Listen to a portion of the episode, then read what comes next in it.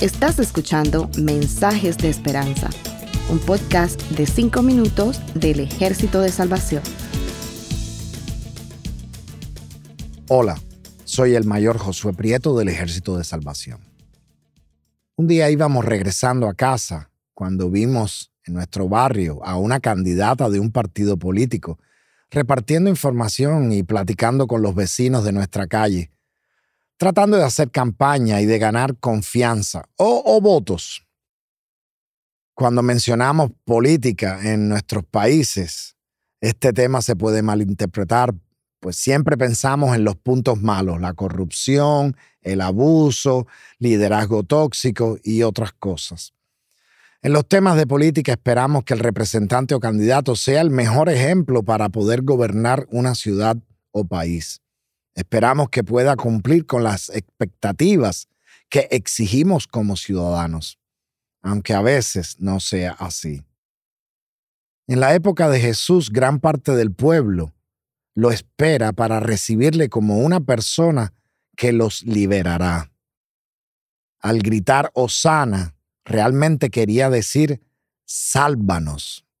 Querían un libertador que los librara de las opresiones que ellos padecían como habitantes de ese tiempo y de esa ciudad.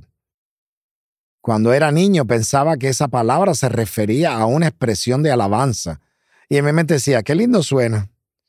Sin embargo, ahora que he comprendido esta palabra, te quiero decir algo. Tenía mucha razón en gritar Osana, porque realmente necesitaban un libertador, Cristo Jesús. Pero nuestras exigencias nos llevan a confiar más en el hombre y en sus acciones que lo que Jesús mismo puede hacer en nuestra vida.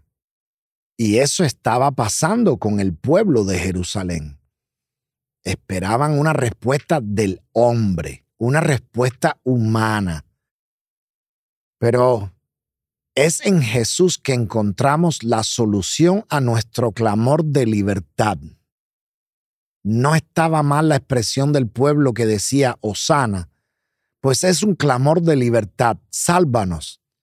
Pero ellos no habían entendido que la libertad que ellos necesitaban solo se encuentra en Cristo Jesús, una libertad espiritual más allá de lo político o socioeconómico o de cualquier otro aspecto en la que estaban padeciendo. La libertad espiritual teniendo fe en Jesús y solo en Él.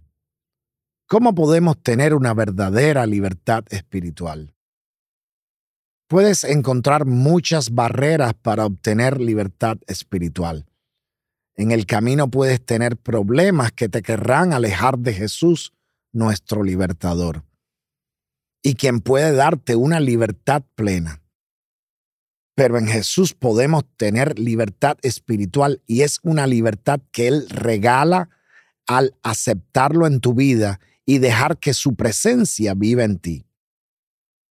Así que, si el Hijo los libertare, seréis verdaderamente libres, como leemos en Juan 8:36. Estas son palabras que Jesús dijo. Él puede hacer un cambio en nuestra vida y darnos una verdadera libertad. Si solo estamos viendo las situaciones complicadas como la de la política o otras cosas más que están en nuestra vida, mientras estamos fijando nuestros ojos en esas cosas pasajeras del mundo, no podremos gozar de esa libertad espiritual verdadera y plena en Jesús aquella libertad que en algún momento el pueblo de Jerusalén pregonaba y gritaba y pedía, era una libertad pasajera, humana y política. Pero Jesús es la respuesta de nuestro clamor por libertad, porque Jesús es nuestro libertador. Oremos. Gracias, Padre, porque tú nos ayudas a entender el real significado de la palabra Osana. Danos la libertad que necesita nuestra alma y ayúdanos a ser resilientes, pacientes en los momentos de angustia y siempre anhelar la libertad para nuestra vida, la libertad que solo podemos experimentar en Jesús. Amén. Que el Señor les bendiga. Gracias por escucharnos. Para conocer más sobre nuestros programas, por favor visita salvationarmysoundcast.org. Dios te bendiga.